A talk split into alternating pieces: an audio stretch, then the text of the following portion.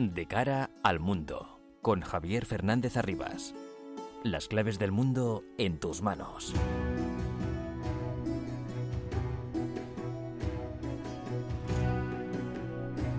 El mundo está muy revuelto y todo lo que pasa nos afecta cada día más. Son las 10 de la noche, comienza de cara al mundo en la sintonía de Onda Madrid para analizar todo lo que ocurre en este bendito planeta llamado Tierra.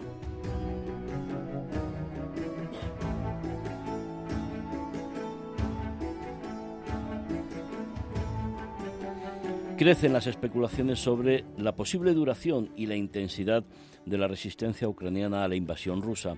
Los pasos que se han dado en los últimos días apuntan a que puede tener una duración de meses e incluso algún año, lo que daría paso a una guerra convencional permanente en suelo ucraniano y una guerra fría en el ámbito internacional que condicionaría todo, las relaciones políticas, diplomáticas, comerciales, económicas, sociales, culturales y deportivas.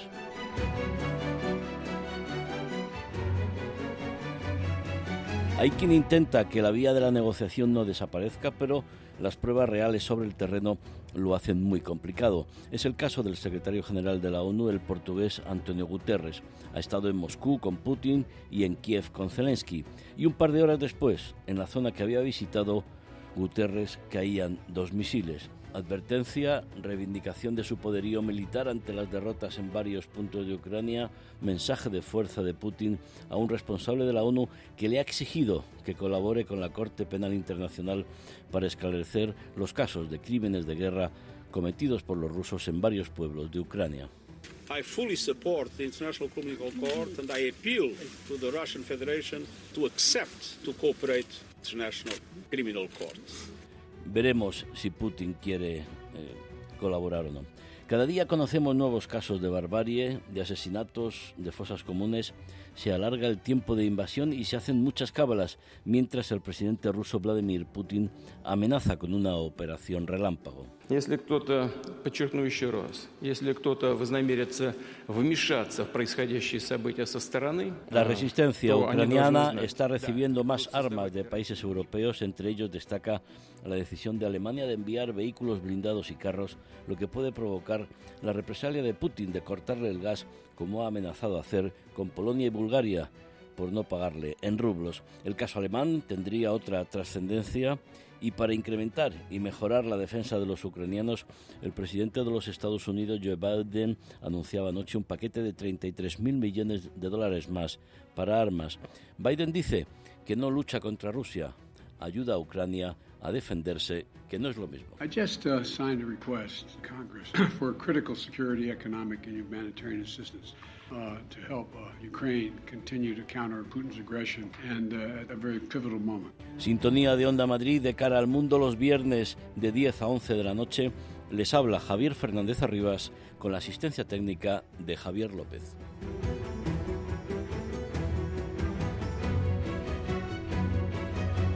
Los asuntos más relevantes de estos últimos días los resumimos en titulares con Álvaro Escalonilla y María Cerdán. Ucrania denuncia bombardeos en Kiev durante la visita del secretario general de la ONU, Antonio Guterres. El presidente ucraniano Volodymyr Zelensky ha dicho que estos ataques en la capital tenían como objetivo humillar a Naciones Unidas. Esto se produce un día después de que Guterres visitara también Moscú para reunirse con Vladimir Putin. El canciller alemán Olaf Scholz pide a su país que se prepare para un eventual corte del suministro de gas ruso. El mensaje llega después de que Moscú cumpliera su amenaza de cerrar el suministro en Bulgaria y Polonia por su negativa a pagar en rublos, una exigencia que la Hungría de Víctor Orbán sí ha aceptado. Varias explosiones se han registrado esta semana en Transnistria, la región separatista prorrusa del este de Moldavia. La presidenta del país, Maya Sandu, ha afirmado que los ataques son un intento de desestabilizar la región y arrastrarla hacia la guerra. El presidente de Estados Unidos, Joe Biden, pide al Congreso 33.000 millones de dólares adicionales de ayuda para Ucrania en materia económica, militar y humanitaria. El montante se sumaría al paquete de 13.600 millones de dólares aprobados el pasado mes de febrero por la Cámara Baja. Argel exige a Madrid y Rabat que certifiquen el origen de cada partida de gas que se envía a Marruecos. Este requerimiento hace aumentar el riesgo de que Argelia prive a España de hidrocarburos. El presidente turco Recep Tayyip Erdogan aterriza en Arabia Saudí cinco años después para sellar el reencuentro con el régimen de Riad.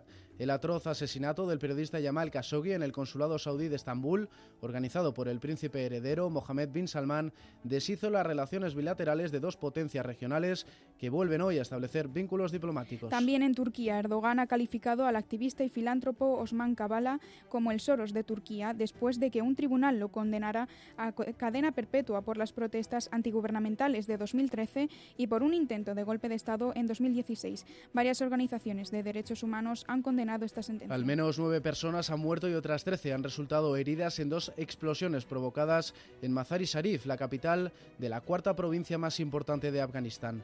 Ningún grupo ha reclamado hasta ahora la autoría, pero todo apunta al Estado Islámico de Jorasán, un grupo yihadista que considera a los talibán unos traidores de la Sharia y que defiende una interpretación mucho más dura de la ley islámica. La policía israelí investiga la amenaza de muerte que contenía una bala para la familia del primer ministro Naftali Bennett. También en Israel se han producido nuevos choques en la esplanada de las, de las mezquitas en el último viernes de Ramadán. Al menos 40 palestinos han resultado heridos durante nuevos choques con Francia acusa a Rusia de orquestar un montaje en su contra en Mali. El ejército francés ha publicado unas imágenes capturadas por dron que muestran cómo un grupo de presuntos mercenarios rusos del grupo Wagner entierran cadáveres en una fosa común cerca de una base militar en Gossi, al norte del país. Todo ello con el objetivo de acusar a las tropas francesas después de su retirada. El presidente de Perú, Pedro Castillo, ha presentado en el Congreso su iniciativa de referéndum para la redacción de una nueva constitución. El defensor del pueblo ha condenado a Castillo de violar sistemáticamente la Carta Magna.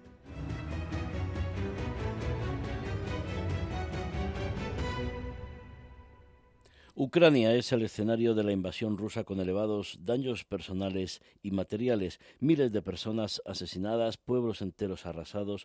La decisión de Vladimir Putin tiene consecuencias directas en todo el mundo, pero con especial intensidad en Europa. Afortunadamente, la reacción de la Unión Europea fue una reacción de unidad de acción que algunos no creían mucho, posición firme y unida, aunque ahora con los daños económicos y comerciales, sobre todo con la crisis energética, con el gas, no va a ser tan sencillo mantener, en este caso, la unanimidad de todos. La situación actual en Europa nos la cuenta Álvaro Escalonilla. La victoria de Emmanuel Macron el pasado domingo ante la candidata ultraderechista Marine Le Pen permitió al presidente revalidar su estancia en el Elíseo para los próximos cinco años, convirtiéndose así en el primer jefe de Estado francés en conseguir la reelección en dos décadas, algo que no consiguieron ni Nicolas Sarkozy ni François Hollande. Je ne suis plus le candidat d'un camp mais le de toutes et tous. Desde el campo de Marte, con la Torre Eiffel de fondo, Macron asumió con humildad una victoria condicionada por la presencia en la segunda vuelta de Marine Le Pen.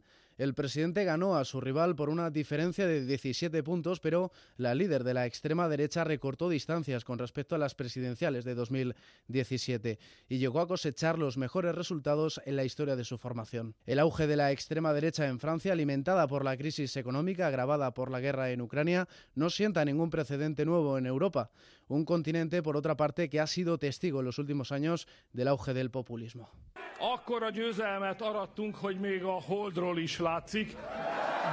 Hace escasas semanas, el primer ministro húngaro Víctor Orbán aplastaba a la oposición unida en las urnas para revalidar su mandato, consolidando por el camino la democracia iliberal que ha ido construyendo en Hungría desde la que ha combatido los principios fundacionales de la Unión Europea.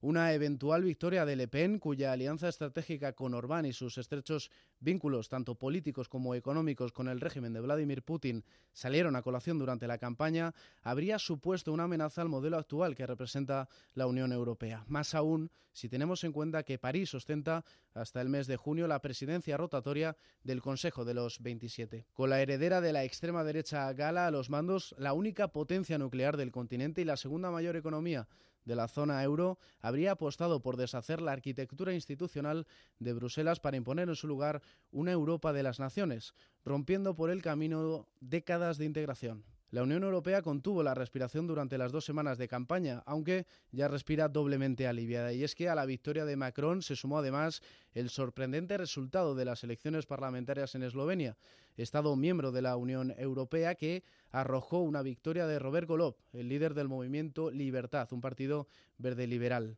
Golov sustituirá de esta forma al hasta ahora primer ministro Janet Jansa, otro destacado euroescéptico. De m'élire Premier ministre. Pero la victoria de Macron no es definitiva. La segunda vuelta de las presidenciales no ha sido el último round electoral en Francia. Aún queda un tercer y definitivo envite para dominar el futuro político del país, que son las elecciones legislativas, consideradas en Francia como una tercera vuelta. Los partidos de oposición, desde el Reagrupamiento Nacional de Le Pen hasta la Francia insumisa de Mélenchon, buscan ahora tejer alianzas a izquierda y derecha para obtener una mayoría parlamentaria capaz de condicionar el segundo quinquenio de Emmanuel Macron. Si consigue la victoria en junio, podrían imponer al presidente un primer ministro de cohabitación que limitaría sus poderes. Vamos a analizar la situación en el seno de la Unión Europea de la mano del eurodiputado del Partido Popular, Pablo Arias Echevarría, que está aquí con nosotros en los estudios de Onda Madrid. Eurodiputado Arias Echevarría, muchísimas gracias por venir. Buenas noches. Buenas noches, Javier. Muchísimas gracias por la invitación. Encantados. ¿Aliviado? Eh, como muchos eh, estuvimos aliviados hace escasamente cinco días cuando conocimos que la señora Le Pen no, no alcanzaba la presidencia de la República Francesa o es que tenemos que tener en cuenta que la sociedad ya está reaccionando ante esos populismos tan tan agresivos que estamos sufriendo, por ejemplo, con la invasión rusa de Ucrania. Bueno, lo que está claro es que ha sido un balón de oxígeno. ¿eh? Había mucha preocupación eh, por las elecciones eh, francesas. La reelección de Macron es una buena noticia. sin embargo, pues hombre, hay que ver el por qué se ha producido. Quizá podríamos ver o decir que es el mal menor. Puesto que los otros dos candidatos que estaban en liza y que tenían posibilidades de, de hacer algo, pues eran eh, dos extremistas, ¿no? de Mélenchon y la propia Le Pen. Y por tanto, pues hombre, la, la, reelección de Macron sin duda es una buena noticia para la Unión Europea, más si cabe con la, presidencia de turno que ostenta en estos momentos. Y, y, bueno, pues sin duda es una, es una buena noticia para la Unión. Usted tiene experiencia en, en el Parlamento Europeo, lleva varios años la reacción de, Europa ante la agresión de, Putin es la que usted esperaba, es la que cabía eh, pensar, es la que realmente necesita Europa, se va a mantener ¿Cómo, ¿Cómo, estamos ahora mismo? Bueno, yo creo que ha sido una eh, reacción adecuada eh, y las sanciones que se han impuesto pues van en esa dirección. Europa, recordemos que la Unión Europea es el proyecto de paz más ambicioso que ha habido en la historia de la humanidad y, y nosotros, bueno, pues no, no, no, nos imaginábamos siquiera la posibilidad de tener una guerra en pleno siglo XXI como la que ha provocado el presidente Putin. Eh, hemos condenado eh, de manera eh, radical esta invasión y, esta bueno pues ruptura con toda la legislación internacional a vida y por haber y por tanto bueno pues creo que la reacción de la Unión Europea ha sido ha sido adecuada. Dicho esto, tenemos muchos retos por delante. la Europa que hemos conocido y la Unión Europea que hemos conocido no va a ser igual después de esto y lo que estamos viendo es que bueno pues después de una pandemia como la que hemos vivido y, ahora con eh, la invasión de, de, Ucrania por parte de los rusos pues estamos viendo que efectivamente eh, pasamos de una crisis a otra ¿no? y, esto pues claramente nos perjudica y nos eh, provoca situaciones complejas y retos que hay que abordar eh, la Unión Europea eh, lo que tiene eh, de bueno es que cuando vivimos situaciones de crisis, pues vemos cómo nos unimos más de lo previsto o más de lo que se prevé y en esta situación pues ha vuelto a pasar. yo creo que los rusos planteaban, Putin planteaba una invasión de Ucrania fácil, se ha encontrado con una resistencia heroica por parte de los ucranianos liderados por alguien al que se le ponía en tela de juicio que pudiera ser un gran líder como es el presidente Zelensky eh, y eh, bueno pues la Unión Europea eh, lo que está haciendo es lo que debe hacer que es colaborar con la legislación internacional condenar la invasión de Ucrania y por tanto pues ahora lo que toca es ver cómo afrontamos los retos en cuanto a las disrupciones que puede provocar esta situación ¿no? con la energía con la economía y con bueno pues esa situación de amenaza que tenemos en territorio europeo y que debemos de abordar sin ninguna duda. En efecto, la Unión Europea e incluso Estados Unidos está cumpliendo con la legalidad internacional a la hora de bueno, proporcionar armas a que el, gobierno de Ucrania pueda comprarlas en el mercado internacional y así poder adquirirlas. Yo creo que en ese sentido ¿Hay unanimidad en el Parlamento Europeo o, solo un solo pequeños grupos los que están discordantes de que hay que ayudar con armamento y armamento pesado a que Ucrania se pueda defender? El Parlamento Europeo ha sido muy claro con las eh, resoluciones que hemos aprobado en el Pleno de Estrasburgo, eh, en la que eh, tenemos una posición común bastante definida y, por tanto, en este aspecto no hay, no, no, no, no hay fisuras. los Estados miembros también se han unido con respecto a esto y los que más sufrían como consecuencia de esta eh, de esta invasión, como puedan ser los países que dependen del gas ruso, eh, también han ido poco a poco entrando en, la, en, esa posición unánime eh, para abordar la situación, imponer sanciones y exigir a Putin la retirada inmediata y un, acuerdo de paz lo más pronto posible. y por tanto, no, no, en el Parlamento Europeo no hay fisuras en esta dirección. si las hay, serían pequeños grupos que no tienen nada que ver con la posición eh, clara eh, y contundente del Parlamento Europeo. Eh, ¿Piensa usted que los ciudadanos europeos estamos percibiendo unas instituciones que están respondiendo adecuadamente al reto que tenemos encima de nosotros? Bueno, yo lo que creo es que aquí se abren debates que no estaban, que estaban, si no cerrados, durmientes, ¿no? Y, hablo ahora de la cuestión de invertir más en defensa. Nosotros tenemos una amalgama de empresas europeas eh, en el que gastamos alrededor de 200.000 millones en defensa, eh, cerca del 1,3 o 1,4% del PIB eh, de la Unión, en gasto de defensa. Esto lo que pone de manifiesto es que esa cantidad no es suficiente, que esa inversión que hacemos los europeos es equivalente a la China o a la rusa. pero el problema que tiene es que está dividida y, por tanto, hay que hacer más inversión y hay que coordinarla porque si no, pues estaremos, eh, eh, seguiremos como estamos hasta ahora y lo que está claro es que no es suficiente. La Alianza Atlántica también se ha visto eh, que algunos la declaraban como obsoleta o muerta. El propio Macron decía que estaba en muerte cerebral. Y sin embargo, bueno, pues lo que estamos viendo es que la Alianza Atlántica está más viva que nunca y en una situación como esta pues ha, ha respondido adecuadamente y ahí tenemos, bueno, pues un escudo aquellos que formamos parte de esta alianza en la que eh, eh, es bienvenida en situaciones de crisis eh, y por tanto es muy importante. Pero sobre todo, insisto, en la inversión en gasto en defensa. Es un debate que se ha vuelto a reabrir, es un debate que está encima de la mesa, es un debate que hay que abordar y es un debate que hay que abordar bueno, pues con toda la contundencia y con toda la rigurosidad posible, puesto que insisto en que tenemos que tener una industria de la defensa común europea y no 27 industrias eh, más pequeñas eh, que no estén coordinadas entre ellas. Lo decía eh, hace poco Borrell, los sistemas europeos muchas veces no están sintonizados o no tienen un link entre ellos y por tanto pues hay un problema de coordinación entre, entre esa tecnología o ese armamento que, se produce en Europa y por tanto bueno pues hay que ver cómo coordinamos esta cuestión, quién la lidera y qué es lo que se hace. Se hablaba también de un ejército europeo, eso es una, una utopía a día de hoy hay un eurocuerpo que está ahí, pero que, bueno, eh, son, ya otras cuestiones, porque hay, sí le quería plantear, usted es partidario de, cuando se habla de una defensa europea, como el pilar europeo dentro de la Alianza Atlántica, que hay que reforzarlo y hay que dotarlo de una mayor coordinación, coherencia, sobre todo en la, en la cuestión de la industria, y yo, si me permitiría un poco más allá, en cuanto a asumir todos eh, los eh, retos y desafíos que supone esa defensa, que supone, por ejemplo, las bajas, que cuando tú necesitas una defensa o, estás participando en algún tipo de conflicto, normalmente las bajas en general la suelen poner los americanos, a los que criticamos mucho, pero los europeos estamos con una conciencia, con una mentalidad suficiente como para poder asumir también no solo el gasto, sino también esas bajas. Hemos vivido, hemos vivido durante muchos años en, en, una especie de parque temático. ¿eh? Eh, nosotros hemos eh, apostado sobre todo por el estado del bienestar, algo que está muy bien. y vivimos como en ninguna parte del planeta en la Unión Europea. y eso es un hecho.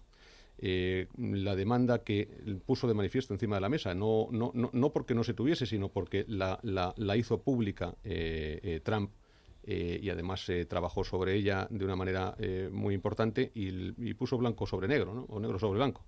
Lo que, lo que nos vino a decir es que no podían ellos asumir el gasto y el riesgo de cualquier conflicto defendiendo a la Unión Europea sin que la Unión Europea se, o los países de la Unión Europea se involucrasen más en la cuestión de la defensa. Y, probablemente en esto, porque en otras cosas claramente no, pero en esto pues probablemente te, tuviese razón. Lo que está claro es que la Unión Europea tiene que hacérselo, nos lo tenemos que hacer mirar. no podemos vivir como en el país de las maravillas de Alicia y tenemos que ser conscientes de que hay riesgos fuera de Europa y esos riesgos se han visto y son palpables con la invasión de Ucrania y con las intenciones de eh, Putin sobre eh, otros intereses. Y por tanto, eh, bueno, pues hay que tomar decisiones, hay que tener muy claro qué es lo que nos jugamos y nos jugamos la paz y la prosperidad que hemos tenido durante más de 70 años con este proyecto europeo. eso es lo que hay que analizar, es lo que hay que poner encima de la mesa y la opinión pública pues tendrá que ir entrando en ese debate porque efectivamente quizá aquí parezca que nos toca muy lejos en España, pero están a las puertas de aquí. El otro día eh, bueno, pues presentaban aquello, aquel misil, ¿no? que lo han llamado Satan 2, ¿eh? que tiene más de 10.000 kilómetros de, de, eh, de, posibilidad de alcanzar un objetivo, no solamente un objetivo, sino hasta 10 con 10 ojivas nucleares. y bueno, pues esto sin duda es una amenaza y el que estemos en España a tantos kilómetros de Rusia hoy día no, son, no es un, un, alivio. Usted, entre los muchos trabajos que ha realizado en el Parlamento Europeo, la digitalización creo que es una de las especialidades en un momento donde, bueno, estamos hablando del Satan 2, pero también estamos sufriendo eh, la ciberguerra, el ciberterrorismo, los ciberataques, hasta qué punto la Unión Europea debe dotarse de la vanguardia tecnológica para poder afrontar e incluso devolver esos ataques cibernéticos. Bueno, lo que está claro es que esto no es una guerra eh, eh, convencional, o no solo, porque también lo es, pero es una guerra que se ha llamado guerra híbrida. Hay una eh, parte de ciberseguridad muy importante y en Europa, pues eh, esa inversión en defensa no tiene por qué ser solamente hablar de carros de combate o de misiles. también se habla y se tiene que hablar de, de, defensa en cuanto a la ciberseguridad, los ciberataques y a esa guerra híbrida. Y por tanto, bueno, pues esa inversión también se tiene que hacer en esa dirección, puesto que hoy ya eh, vivimos en un mundo totalmente digitalizado y globalizado y es muy importante el que eh, tengamos una legislación que sea lo suficientemente eh, potente para que bueno pues podamos proteger aquellas cuestiones que son fundamentales y, que bueno pues hay que tener muy muy claro cómo debemos de protegerlas. Hablamos de la energía hablamos del agua hablamos de muchas cuestiones que son vitales y que son fundamentales para para bueno pues para la convivencia y para nuestra seguridad. Y por tanto pues esa inversión en tecnología se hace también eh, muy importante. Se está haciendo esa inversión en tecnología para lo que es el mercado único. Eh, también se está hablando de ciberseguridad, pero por ejemplo ahora que hemos aprobado el reglamento de la DSA, eh, la invasión de Ucrania pues ha tenido relevancia en los trílogos que han concluido la semana pasada y se han metido algún articulado nuevo que han tenido que ver con respecto a esta invasión de Ucrania y a los retos a los que nos enfrentamos y a esos riesgos que bueno pues que los tenemos en las puertas de Europa. Otro tema que usted controla es el mercado interior. Eh, Europa con lo que ha sufrido durante la pandemia, incluso ahora, debe volver a industrializarse. Debemos recuperar todo aquello que hemos enviado a China y que ahora, por ejemplo, con el puerto de Shanghái absolutamente colapsado, nos está produciendo toda una serie de, de problemas de suministros de, de muchos productos, de, de, muchas piezas de recambio, etcétera, etcétera. Europa, dentro de lo que es el mercado interior, eh, debe pensar en la reindustrialización y aunque eh, las cosas cuesten un poquito más caras, pero son dan mayor garantía y mayor seguridad a Europa y no depender tanto de China. Sin ninguna duda, Javier. hay, hay, un, hay eh, eh, una estrategia clara por la reindustrialización de Europa. O sea, Europa no puede ser solamente un proveedor de servicios. ¿eh? decía antes que Europa era una especie de parque temático y debe dejar de serlo, no solamente porque no solamente podemos vivir en un parque temático, sino porque tenemos que tener industria que sea capaz de mantener eh, bueno, pues la competitividad que hemos eh, tenido durante los últimos eh, la Unión Europea hace tan solo 10 años representaba el 21% del PIB mundial, hoy somos el 19% y eso va bajando y por tanto ese proceso de reindustrialización es fundamental. Y ahí hay una estrategia digital por parte de la Comisión, hay una estrategia que se ha llamado el Green Deal por parte de la Comisión y eh, ahora, en mi opinión, habría que introducir esta nueva eh, eh, estrategia sobre eh, el aumento del gasto en la defensa que también podría incluirse en esa reindustrialización, puesto que si nosotros aumentamos el gasto en la defensa, ese dinero, ¿dónde se va a ir? ¿En Europa se va a quedar? No, se va a ir fuera. ¿Por qué? Porque no tenemos industria de la defensa lo suficientemente potente como para que asuma ese incremento de gasto y tengamos productos eh, eh, que comprar. Por tanto, ese, ese aumento de la inversión, si no apostamos por esa reindustrialización, también en el ámbito de la defensa, se iría eh, probablemente a Estados Unidos, también a Israel y a países terceros. Ya para terminar, señor Arias Echevarría, los europeos tenemos que asumir que ese tipo de, de reformas que tenemos que afrontar suponen un, esfuerzo, un sacrificio, que bueno, los tiempos no van a ser fáciles, pero que hay que asumir eh, el hecho de que para poder seguir manteniendo nuestro estado del bienestar, también hay que hacer esos sacrificios en cuanto a reindustrialización y sobre todo para enfrentarnos en el tema energético, etcétera, etcétera, y contrarrestar lo que conlleva la invasión de Ucrania, que es en definitiva una lucha de principios, valores, un ataque a la democracia liberal por parte de un populismo autoritario. No, sin ninguna duda. El, tema es esto ha puesto en cuestión eh, eh, lo que es la democracia y lo que y esto es un ataque claro a Occidente. Eh, y por tanto, bueno, pues lo que tenemos que hacer ahora es ver cómo eh, mantenemos y defendemos eh, no solamente nuestro estado de bienestar, nuestro, nuestra forma de hacer las cosas, sino que debemos de incrementar esos procesos en los que nos alejemos de los populismos y nos pongamos a remangar, nos podemos arremangar para hacer los deberes. No podemos vivir siempre de la deuda, no podemos estar endeudados eternamente y mantener este estado de bienestar contra deuda y debemos de ser productivos para poder mantener un estado de bienestar equilibrado que sea bueno para todos. Claro que hay que remangarse. Nuestros padres y abuelos ya lo hicieron. Eh, a nosotros nos toca ahora, después de haber vivido una etapa dorada eh, durante demasiados años quizá, y, ahora toca, eh, bueno, pues volver a remangarse y volver a ser productivos como lo sabemos ser, porque los europeos hemos estado eh, siempre a la vanguardia eh, de todo lo que ha acontecido en el mundo, excepto en la digital, que bueno, eso es otro debate y da para otra entrevista, pero lo que está claro es que debemos de volver a ser un actor relevante en el mundo y para eso hace falta remangarse y hace falta tener una estrategia clara de reindustrialización, de digitalización y también, ¿por qué no? Claro que sí, eh, por una apuesta por el medio ambiente, que es muy importante dar esa batalla también. En eso estamos. Pablo Arias Echevarría, eurodiputado del Partido Popular, muchísimas gracias por haber compartido con nosotros estos minutos que han sido muy esclarecedores. Le invitaremos en otra ocasión y ver cómo se desarrollan los acontecimientos. Muchas gracias y muy buenas noches. Muchas gracias, Javier, y muy buenas noches a todos. Gracias. De cara al mundo. Onda Madrid. Este año está siendo más seco de lo habitual. Las últimas lluvias han ayudado a almacenar agua en los embalses madrileños, pero no debemos confiarnos. Por eso, desde el canal de Isabel II nos recuerda la importancia de hacer un uso responsable y eficiente del agua. Cada pequeño gesto cuenta, porque la lluvia es muy suya, pero el ahorro es muy nuestro. Cuidemos el agua. ¿Te gustaría viajar en el tiempo? Descubre la antigua Roma en Alcalá de Henares. Del 29 de abril al 2 de mayo vive una increíble experiencia asistiendo a sus espectáculos, talleres y mil actividades. De 11 de la mañana a 12 de la noche, del 29 de abril al 2 de mayo, Mercado Romano de Alcalá de Henares. De cara al mundo, con Javier Fernández Arribas. No es fácil una solución diplomática a una invasión rusa que no está consiguiendo sus objetivos como se había propuesto y que está dirigida por alguien que no está acostumbrado a perder, aunque sí tiene el temple frío y calculador para conocer su verdadera realidad, si no ha caído en una esfera paranoica que le impida distinguir lo que está ocurriendo. Las últimas gestiones diplomáticas sobre Ucrania nos la cuenta María Cerdán. Continúa la ayuda militar a Ucrania mientras aumentan las amenazas de Rusia. El presidente de Estados Unidos, Joe Biden, ha pedido al Capitolio que aprobase un plan de presupuestos de 33.000 millones de dólares para Ucrania.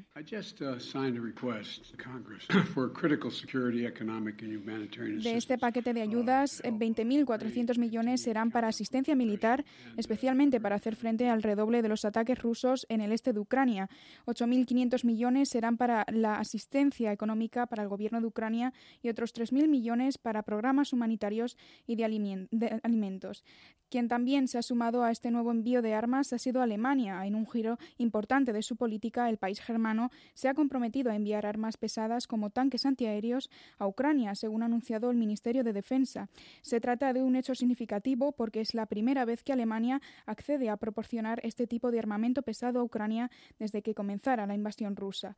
Por su parte, Vladimir Putin redobla las amenazas y afirma que Rusia responderá con un ataque relámpago a cualquier injerencia estratégica en el conflicto de Ucrania. El mandatario ruso ha acusado directamente a Occidente por su influencia antirrusa en Ucrania y ha amenazado con acciones directas. Si alguien externo interviene en el desarrollo de los acontecimientos y genera inaceptables estrategias amenazantes para Rusia, deben saber que daremos una respuesta relámpago, instantánea. Así lo ha dicho durante su intervención en el Consejo de Parlamentarios en San Petersburgo, horas después de que el ministro de Exteriores, Sergei Lavrov, dijera abiertamente que existe un riesgo real de estallar la Tercera Guerra Mundial, en especial una guerra nuclear. Pero no solo es la amenaza militar la de Rusia, porque el gas sigue estando en el tablero geopolítico. Rusia amenazó con cortar el gas a Polonia y Bulgaria por negarse a pagar en rublos, algo que ha desatado la indignación en Europa.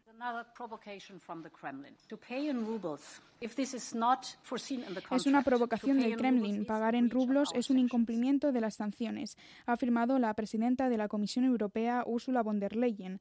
Por el momento, quien sí ha cedido a pagar en rublos el gas ha sido Hungría. El gobierno húngaro lamenta que no tienen fuentes de energía renovables y que no hay De los últimos movimientos militares sobre el terreno en Ucrania nos lo cuenta Nerea Belmonte continúa la ofensiva rusa contra las ciudades del este y del sur de Ucrania. Putin no ceja en su empeño por hacerse con el control total de Lugansk y Donetsk, así como con el corredor terrestre al sur del país que los uniría con la región de Crimea. De esta forma lo ha advertido el Estado Mayor de las Fuerzas Armadas de Ucrania. Mientras, la acería de Azovstal, en Mariupol, ha seguido manteniéndose durante toda la semana como el símbolo de la resistencia en Ucrania. Allí, cerca de medio millar de soldados han protegido a más de mil civiles y su evacuación se ha convertido ya en un punto clave de las conversaciones entre Antonio Guterres, secretario de la ONU, y los presidentes Putin y Zelensky.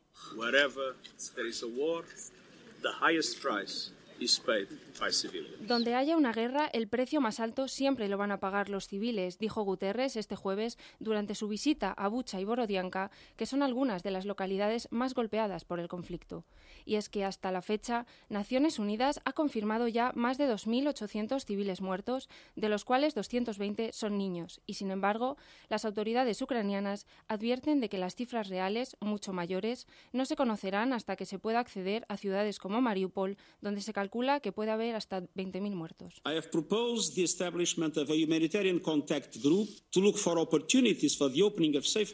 He propuesto la creación de un grupo de contacto para el establecimiento de corredores humanitarios seguros y para garantizar que son realmente efectivos, anunciaba Guterres. Y mientras Naciones Unidas se centra en estas negociaciones, Kiev trabaja a lo largo de este viernes en una operación para evacuar a los civiles atrapados en Azovstal. El ataque contra el resto de ciudades ucranianas tampoco se ha detenido. Kiev sufría ayer un bombardeo con misiles de alta precisión tras la visita del secretario general de la ONU, una ofensiva que Moscú ya ha confirmado y que ha dejado más de una decena de heridos. Mientras, en el este del país, las tropas rusas han cambiado su estrategia a los bombardeos continuados de artillería y en el sur trabajan por asegurar la frontera oeste de Gerson y avanzar hacia Mykolaiv. Además, la región de Odessa, también al sur, sufría esta semana ataques con infraestructuras clave como el puente levadizo de Zatoka, que cruza el estuario del río y que ha obligado temporalmente a desviar el tráfico hacia Transnistria. Además de armamento, hay europeos y de otros lugares del mundo que han decidido ir a Ucrania a luchar con las tropas de defensa contra la invasión rusa. Es el caso de Tango, nombre supuesto de un joven español exmilitar con experiencia en varios conflictos que está luchando en Mariupol, soportando el machaque ruso. A Tango lo ha localizado en Mariupol María Cerdán. Sí, Tango, el nombre ficticio que utiliza, es un voluntario que se fue a Ucrania con otros compañeros el día 27 de febrero, justo cuando acababa de comenzar esta invasión. Ahora se encuentra en la ciudad de Mariupol. Señor Tango, ¿qué tal? ¿Cómo está? Buenas noches. Bueno, mm, dentro de lo que cabe, bien. Bueno, la primera pregunta, mm, ¿cómo está la situación ahora mismo en Ucrania? Pues ahora mismo estamos en Mariupol, estamos al norte, al noroeste, estamos asediados en una casa de unos, de unos, bueno, así decir, eh, habitantes de aquí, que nos dan un poquito de asilo, comida y, y alojamiento. Y, y nada, aquí estamos, descansando un poquito. Mm, Tango, le quería preguntar sobre, bueno, cómo, cómo es la vida en el campo de batalla y cómo está siendo la vida allí en Mariupol. Bueno, es que es una pregunta bastante complicada, ya que va variando la situación. O sea, no te puedo decir cómo es la vida en sí, porque cada día que pasa, cada hora que pasa, eh, la situación va, variando. Un día puede estar eh, tranquilo, un día más tranquilo que otro. Un día sales a, a, un punto, a un checkpoint, como se le llama aquí. Otro día eh, te enfrentas más de tú a tú a combatir en, en, zona abierta, en zona cerrada, eh, CBQ, no sé ahora qué es CBQ, pero bueno, yo CBQ es zona de, de combate en, en, población, limpieza de edificio, no sé qué le puedo comentar más. Mm, bueno, mencionando un poco estos combates casi diarios, eh, ¿cómo es el trato de las tropas rusas? ¿Han tenido contacto usted y sus compañeros? ¿Ha caído alguno de ellos prisionero? Eh, obviamente hemos tenido contacto directo con, con, las tropas rusas, obviamente. Eh, ha habido captura de prisioneros, mala de acuerdo, de cuales se, se, apresan, se les maniata y, y, y se les interroga debidamente. Hay gente joven en el norte, en Kiev, eh, es todo tropa de infantería ligera, gente joven que va, pues, pues eso es carnaza para, para nosotros. En Mariupol están las fuerzas, las fuerzas, eh, por así decir, eh, las buenas fuerzas profesionales, sabe usted, y en el norte lo que hacen es mandar a gente más joven, gente sin experiencia en combate, para, eh, así por así decir, entretener y dispersar a las fuerzas de, aquí, tanto combatientes como extranjeros, como las fuerzas de Ucrania, como las milicias, se distribuye así. Las fuerzas fuertes de Rusia se concentran en el sur, en el suroeste o en el este. En el norte nunca va a haber una fuerza rusa, por así decir, profesional.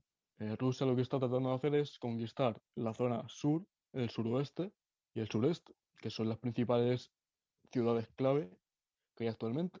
Kiev no es una no es una ciudad clave. Las ciudades clave son Mariupol, Donetsk, eh, Kherson también es una ciudad clave. O sea, es que no, no le puedo decir exactamente qué tipo de de combatiente eh, existe actualmente. O sea, se divide en dos. O eres profesional o vas de carnaza al norte. sin más, o sea, no hay otra cosa. Mm, Tango, eh, ¿cree que se corresponde esa realidad a lo que nos llega desde los medios de comunicación a España y a otros países? No, no, no, no, no. Lo que España difunde o que otros países difunden por medios telemáticos o por medios eh, televisiones, prensa, eh, saben ustedes que no publican ni un 2% de las realidades que se están viviendo aquí. O sea, ustedes saben bien las imágenes y los vídeos que están circulando. Y no los publican. ¿Por qué? Esa es la pregunta que nos hacemos muchas personas. ¿Por qué no publican esas imágenes? Sí, por la dureza, por, las, eh, por lo extremo que son los vídeos, las imágenes, pero es que hay que hacer, hay que dar visibilidad a, a todo lo que se está viviendo aquí. No se corresponde de ninguna forma con, la realidad. Le quería preguntar sobre una cuestión quizá más personal. Eh, ¿Qué es lo que le lleva a usted y a sus compañeros a irse a Ucrania a combatir? Vamos a ver, ¿cómo le puedo explicar? Eh, nosotros somos exmilitares, ¿vale? Tenemos una cierta experiencia ya en el campo. Eh, es el hecho de, de por, no, no diría por vocación porque sería mentirle, pero sí sería la forma correcta de decirle que son los valores que, se- que te inculcan en esta profesión, de los que te hacen llevar, irte a un país que por cierto está, está fuera de la Unión Europea, que no eh, está dentro de la OTAN, eh, a, luchar por, yo creo que son por las libertades y un poco creo que es, es por uno mismo, ¿sabes? No sé si me puedo explicar de, de la forma adecuada. No creo que exista la palabra o las frases adecuadas para describir eh, el por qué realizas o vas a un país que no es el tuyo a defender unas ciertas libertades y unas ciertas aptitudes que, que existen, ¿sabes? Eh, ¿Cuántos de ustedes viajaron a, Ucrania? Eh, mira, nosotros fuimos dos coches, ¿vale? Nosotros entramos por la frontera de, Polonia. Fue el 27 de febrero, ¿vale? ¿De acuerdo?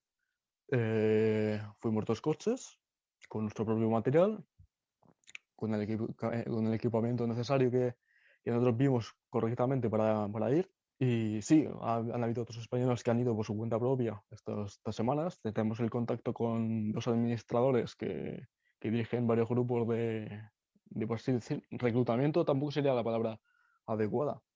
Son personas que están interesadas en, en- en venir aquí a Ucrania y, y poderse unirse a grupos armados. Eh, no van, unos van a, a defensa territorial, otros van a, van a, van a Azov, otros van a una milicia privada. Mm, es que cada uno va, tiene su, su, punto de vista y su, y su pensamiento. O sea, en los grupos donde tenemos los contactos no van por una ideología política, otros sí, otros no. O sea, aquí esto es o es blanco o es negro, no hay, no hay, no hay un punto medio. Por lo cual, eh, esta es la forma que hay mm, de venir. Ahora mismo nos está aceptando gente sin, sin experiencia. Eh, nos acepta. Se va directamente a la frontera, a la frontera a ayudar o hacer... eh, mm, ingenieros también se está, se está solicitando mucho, eh, pilotos de dron, eh, telecomunicaciones, inf- informáticos, en plan de hackeo de redes y ese tipo de, de cosas. Que actualmente pues, es lo más solicitado. Y Tango, ¿tienen usted y sus compañeros intención de volver a España? De momento no tenemos intención de volver hasta que las cosas aquí no se calmen un poquito. Porque esto va, va- va- va para largo, no es una, una guerra que va a durar un mes, dos meses. Al menos hasta, damos previsión hasta mayo, mayo, junio, conforme está la situación ahora mismo y los tratos que se están realizando, no vemos una situación un poquito más calmada hasta, hasta aproximadamente mayo, junio. ¿Y cómo es la, la situación con la población ucraniana? ¿Tienen cierto contacto, eh, tacto? ¿Cómo les perciben? Personalmente no tenemos mucho trato con la, con la ciudadanía. Es lo mínimo posible el, el trato porque principalmente, como le he dicho con anterioridad, es por seguridad. Nosotros, por ejemplo, podemos hablar con, con una persona y no saber si, si es pro, prorrusa o, o simplemente es un ciudadano más. Es igual que pasa con los traductores. Aquí tenemos mucho trato con traductores, unos más, otros menos, por la simple razón de que suponen un riesgo hacia nosotros siempre. Tú no puedes fiarte al 100% de una persona de aquí o de cualquier parte porque no sabes qué intenciones va a tener contra ti o qué información podrá dar a otras personas, sabe usted, para eh, compartir la información, cuántas personas somos, eh, si tenemos algún rasgo identificativo, si hablamos español, si hablamos inglés, si hablamos ucraniano. Sabe usted, son, son datos que, que no son buenos realizar mm, conversaciones con población. Bueno, y, y ya como última pregunta, eh, ¿cree que va a durar mucho la situación? ¿Cree que va a- se va a extender mucho los combates incluso después de todo lo ocurrido en Mariupol estos días? Pues no le puedo decir, no le puedo decir si sí o si no. Un día es, es una cosa, otro día es otra. Eh, pronósticos. Yo diría que mayo, junio, que se relajen un poquito más las cosas. Cuando ya haya un control, un control y una toma de, de, de- de posiciones por parte de, de Rusia, ¿vale? ¿De acuerdo? Sería cuando más o menos se calmarían un poquito las cosas, más o menos. Sí. Bueno, pues esperemos al menos que así sea, que cesen paulatinamente los combates y que Ucrania pueda levantarse. Tango, el nombre ficticio de este español voluntario en Ucrania para combatir al ejército ruso. Muchísimas gracias por estas palabras. Muchísimas, gracias a usted. Pase buena noche. Un saludo, cuídese. Es el testimonio de Tango localizado por, por María Cerdán, un español exmilitar con experiencia en, en, conflictos que está defendiendo la ciudad de Mariupol, una ciudad que está siendo asediada y bombardeada por, por los rusos con mucha, con mucha intensidad. Lo que le deseamos a Tango es que, que se cuide mucho y que, y que tenga éxito y que, como le preguntaba María Cerdán, pronto pueda volver a su casa en España. Seguimos. De cara al mundo. Onda Madrid. ¿Te gustaría viajar en el tiempo? Descubre la antigua Roma en Alcalá de Henares. Del 29 de abril al 2 de mayo vive una increíble experiencia asistiendo a sus espectáculos, talleres y mil actividades. De 11 de la mañana a 12 de la noche, del 29 de abril al 2 de mayo, Mercado Romano de Alcalá de Henares. Estoy súper cansada, no puedo ni con los patines. Cuando no te queden fuerzas, peras de Rincón de Soto, las de La Rioja, llenas de vitaminas, calcio, fósforo y bajas en calorías. ¡Buenísima! Ahora voy a por todas. Después de cualquier actividad física o intelectual, peras de Rincón de Soto. Esta pera recupera. En Onda Madrid hay otra forma de contar lo que te rodea. De lunes a viernes de 6 a 10 de la mañana. Buenos días Madrid. Comienza el día bien informado. Comienza el día en buena compañía. Onda Madrid. La información que te interesa. De cara al mundo. Con Javier Fernández Arribas. Interesante, impactante, diría yo que, bueno, la serenidad con la que hablaba este, este joven español, bueno, que quizá no sea tan joven, que está allí en Mariupol, pues la verdad es que lo comentábamos ahora a micrófono cerrado. Pedro González, buenas noches. Buenas noches, Javier. Es un testimonio de un joven con experiencia, ha sido militar en el ejército español, ha estado en, varios, en varias misiones y estar allí defendiendo Mariupol tienes que tener unos nervios y sobre todo una cabeza con las ideas bien claras. Muy, muy bien, muy bien amueblada y sobre todo a mí también lo que me, me ha impresionado es evidentemente se le notaba la experiencia, la, la serenidad con la que estaba hablando. Estaba describiendo todo tipo de situaciones, sabía hasta dónde podía contar y hasta dónde no, lo cual es eh, eso indica naturalmente que no comete imprudencias y que tiene una experiencia lo suficientemente ya contrastada como para saber exactamente lo que tiene que decir.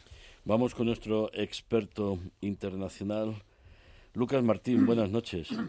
Buenas noches, Javier. Lucas, tú has escuchado un, rato ¿no? A este, a, este, joven, a Tango, le hemos puesto este nombre ficticio. Sí, sí, he escuchado unos minutos. Unos minutos. ¿Y qué qué te ha parecido, tú que tienes experiencia?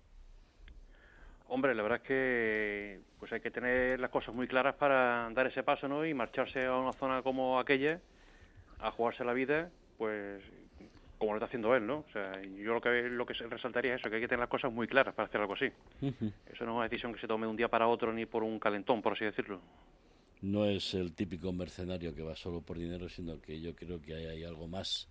Hombre, supongo que si le pagan mejor es su profesión, pero que tiene ahí más convicciones que, que, no solo el dinero, entiendo, ¿no?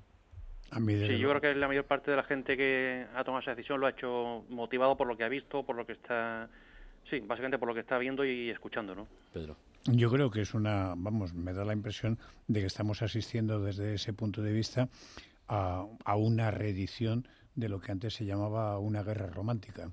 Es decir, que probablemente, vamos, probablemente no con toda seguridad, los dirigentes que, que la están disputando y sobre todo el que la ha impulsado, que es el señor Putin, pues tiene poco de romántico, pero muchos de los voluntarios que han ido justamente para luchar a esta guerra, a mí no me cabe la menor duda de que van con convicciones y con valores eh, que, están, que son muy profundos. Durante mucho tiempo, yo que he cubierto varias, varios de esos conflictos, eh, misiones internacionales de tropas españolas desde Bosnia, eh, Kosovo, desde Líbano, Afganistán, Irak, eh, etcétera, etcétera. Siempre hemos dicho, y además yo me lo creo, que los intereses de España, la libertad y la democracia de, en España se defendía ¿eh? haciendo ese tipo de misiones internacionales. Ahora es que luchar en Ucrania contra la agresión rusa es defender la democracia y los valores y la libertad de, España, también de Europa y también de España. Estamos en un momento de, plena globalización y está absolutamente claro que a pesar de lo que, de que a veces mm, con unas frases un poquito castizas y populares alguien dice que se nos ha perdido allí, pues yo creo que cada vez está más claro que nuestras fronteras, nuestros valores, nuestra civilización se defienden en muchos sitios del planeta. Lucas, pues sí, la verdad es que en este momento lo que comentamos al principio del conflicto, ¿no? Es decir, eh, cuando uno analiza este conflicto, todas las partes quizás pueden tener algún tipo de razón para sentirse agraviados, ¿vale? Pero en el momento que uno cruza la línea y ataca de una forma mm, desmesurada e ilegal al otro, pues pierde toda la razón. Y eso, evidentemente, cala en la gente y, y hace que gente con esas convicciones, pues piensen o decidan que tienen que tomar partido en esto. Es como sucedió en su día en la Primera Guerra Mundial o en la Segunda Guerra Mundial, que la gente, hubo jóvenes que se alistaron por cientos porque pensaban que tenían, o sea, que por lo que luchaban era un bien superior al riesgo que iban a correr. A mí me gustaría incluso añadir una cosa más, si permite Javier, y es que creo que en un momento en el cual se está poniendo mucho en duda las convicciones y los valores de, de bueno, de la gente en general, pero sobre todo de los jóvenes, a mí el ejemplo de, de tango me parece muy aleccionador porque indica que hay que tener esperanza no solamente en el género humano, sino especialmente en los jóvenes que van a suceder a las nuevas generaciones. Y me parece verdaderamente un gesto eh, que merece ser eh, glosado en su justo valor. Yo siempre me he preguntado, por ejemplo, y más cuando visité Normandía, ¿qué le llevaba a un granjero de, de Arkansas o a un mecánico de Wisconsin o, o, muchos jóvenes norteamericanos que vinieron, por ejemplo, en la Segunda Guerra Mundial, que sabían que cuando la lancha de desembarco cayera eh, la placa, sabían que les iban a, a matar tenían muchas posibilidades de que en ese desembarco murieran. Y efectivamente, eh, cuando ves las, los testimonios de, de, aquella época, dicen, no, no, venimos a liberar a Europa del nazismo, ¿eh? venimos por, a luchar por la democracia y por la libertad. Luego ya el gobierno norteamericano hizo sus eh, negocios, etcétera. Eso es aparte, pero yo creo que... pero, pero los jóvenes como Tango, que, que, vinieron a luchar por la libertad en Europa, venían de corazón a hacerlo. Y me parece que, estás empleando la palabra, la, la palabra correcta, es decir, es un valor que no solamente no está en desuso, sino que además hay que potenciarlo más. El, es la palabra libertad. La has empleado varias veces y creo que es justamente el, lo que anida en el corazón, afortunadamente, vuelvo a repetir, de todos estos jóvenes que evidentemente tienen, lo tienen lo suficientemente grande como para emprender ese tipo de acciones. José María Peredo, catedrático de Comunicación y Relaciones Internacionales de la Universidad Europea. Buenas noches. Hola, muy buenas noches a todos. Te voy a poner un cierto compromiso, si me permites. Adelante. Si a cualquiera de nosotros, pero a, ti, Chema, si tu hijo te dice que se va a Ucrania a pelear contra la invasión rusa, ¿qué le dices? Pues hombre, yo le diría que se lo pensara, que es encomiable su, su manera de, de, pensar y de sentir, eh, pero naturalmente sería una, una decisión muy, muy dura eh, de, asumir en, primer lugar. Yo, que estoy incorporado eh, ahora a la tertulia, por supuesto, suscribo ese sentimiento que está generando la, la, agresión rusa en Ucrania, ese sentimiento de apoyo al, pueblo ucraniano, al apoyo a la propia libertad como, como fundamento y, creo que eso es importante destacarlo porque es una de las consecuencias que está teniendo esta guerra. También hay que decir que en el caso español, eh, España está eh, respondiendo a través de sus compromisos de aliado y sus compromisos de eh, socio a las luchas que le está poniendo, a las exigencias que le está poniendo sobre la mesa, sobre la mesa de esta guerra, esta lucha. con lo cual, no es que uno se dé por satisfecho con esa actuación española, pero sí que tenemos que tener en cuenta que España ya está haciendo un está realizando un papel activo y ese papel activo también viene por la sociedad eh, civil que está respondiendo también de una manera eh, no voy a decir ejemplar porque dentro de Europa están respondiendo así en distintos países en distintas eh, poblaciones pero de una manera muy coherente, muy activa eh, en todo lo que significa también la ayuda y la, y la eh, asistencia. ¿no? Evidentemente, la valentía y la audacia que hay que tener para tomar la decisión, además de ir a enfrentarte, pues naturalmente hay que reconocerla como, como un enorme valor, eh, pero que por supuesto hay que también saber medir dentro de los parámetros que el propio Estado español decide cómo, cómo, cómo actuar. ¿no? Ya. Eh, Lucas, me, me, comentabas cuando estábamos preparando el programa, oye, que tenías interés en ver, analizar los objetivos que, que ha dicho Rusia que tiene en su capacidad o no de alcanzarlo, si estos objetivos que ha manifestado Rusia son los reales o realmente está intentando conseguir, conseguir otros. No, efectivamente. Yo creo que toda esta retórica que se está empleando ahora mismo, diciendo mm. que quieren conseguir pues, todo lo que es el, este de Ucrania, eh, llegar incluso hasta Transnistria, cerrar la salida al mar de Ucrania, eh, ocupando Odessa, yo creo que esto es más bien parte de, lo que adorna lo que son las operaciones y, con vistas a una futura negociación, ¿no? Eh, realmente, porque las capacidades ahora mismo de Rusia no, no pueden, es decir, es imposible que se hagan con toda esa cantidad de terreno. Eh, las capacidades reales y lo que está viendo por cómo son los movimientos y cómo están avanzando, que de hecho han cambiado su forma de operar, va mucho más lentos, pero ganando terreno poco a poco, yo creo que se va a centrar básicamente en la línea que une la ciudad de Izium, famosa por los combates que está habiendo ahora mismo allí, con Kramatorsk y hasta Gorlovka, que está justo al norte de Donetsk. Ese pequeño entrante que se ve en las líneas rusas ahora mismo es el que van a cerrar y creo que ahí se, es donde van a parar, porque de momento, por lo menos, no creo que tengan capacidad para mucho más. Y en el aspecto Salvo que jueguen... Sí, sí, dime. Claro, es algo que, que quieran jugar eh, al, al, desgaste, económico que está sufriendo la Unión Europea, porque no podemos dejar de lado que todo el apoyo que se está prestando a Ucrania al final es dinero y, es, tiene un coste económico. Y la situación económica de la Unión Europea ahora mismo no es precisamente la, mejor. Con lo cual, quizás estemos también asistiendo a una guerra de atrición que se dice económica, es decir, a ver quién aguanta más el desgaste. Y en, esa competición, eh, ojo porque Rusia es un, un pueblo muy resiliente, acostumbrado a sufrir, a pasar muy mal y quizás ahí ese aguante lo tengan más ellos que, el resto de, Europa. Pedro, eh, ¿ves a Alemania sin gas? Porque después de la decisión de, bueno, que va a propiciar que ucranianos puedan tener vehículos blindados, la reacción de Putin pueda ser cortar el gas a Alemania?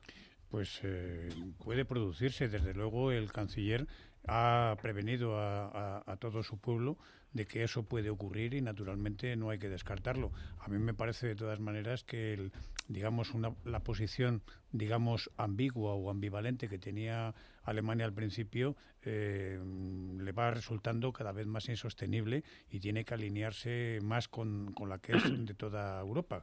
No digo no estoy censurando que no lo haga, pero vamos, que evidentemente eh, vienen sacrificios y vienen sacrificios para todos. Y Alemania, que es el principal beneficiario, digamos, de, del gas y del petróleo rusos, pues tendrá que poner la parte mayor en esa parte alícuota de, empobrecimiento que indiscutiblemente, y como apuntaba Lucas, va a suponer o está suponiendo esta guerra de desgaste ya en los dos meses que llevamos, y no digo nada si se alarga, pero tenemos que tener muy claro toda la sociedad civil de la Unión Europea que vienen mm, tiempos muy duros que nos vamos a, empobrecer notablemente y que digamos que la discusión estará probablemente en el reparto de ese empobrecimiento.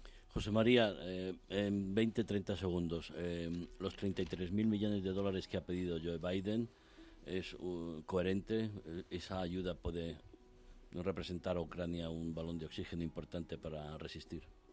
Hombre, yo creo que muy, yo creo que muy importante, es decir, ahí el, compromiso de Estados Unidos ha sido claro desde el primer, desde el primer momento, quizá incluso responde a, a precisamente esa, esa que han señalado Lucas y Pedro, ¿no? Es decir, a intentar hacer ver claramente, no solamente con, con, la propia material, sino también con el, con el símbolo, oiga, nosotros vamos a resistir en, el, en, la ayuda, eh, ¿no? a ver quién aguanta más, que es importante tenerlo en cuenta si es que se produjera esa, esa situación de desgaste. Yo creo que ahí habría que intentar también em, ver un escenario en el cual eh, la creación de un marco de negociación fuera paralelo a esta estrategia también militar que puede ser de, dos, de los dos sentidos eh, cierta, ¿no? Es decir, tanto la consolidación del territorio del Donbass como una prolongación, y a ver hasta dónde aguanta Europa, porque eso también me permite a mí negociar con más fuerza. Bueno, en cualquier caso, yo creo que la creación de ese marco de negociación es la que también, eh, el trabajo en esa línea es la que también ayudaría pues a reducir por lo menos el nivel de, de, de, en fin, de agresividad, de, de, eh, de, victimización, vamos a decir, ¿no? del conflicto, como si pudiéramos hablar no de un alto el fuego, pero por lo menos sí de un impasse. ¿no? Ya veremos, porque va Guterres a intentar negociar y después caen dos misiles en el sitio que ha estado visitando. En totalmente, no, sé yo si Putin tiene mucho, mucho interés en negociar. José María Peredo, Pedro González, Lucas Martín, una noche más. Muchísimas gracias y muy buenas noches. Muchísimas gracias. Muchas gracias. Buenas noches. Punto de dar las 11 de la noche de este viernes 29 de abril, hasta aquí de cara al mundo, una noche más con Ucrania, también con la situación interna de la Unión Europea. En Onda Madrid ponemos las claves del mundo en sus manos. Feliz fin de semana largo. Les habló Javier Fernández Arribas.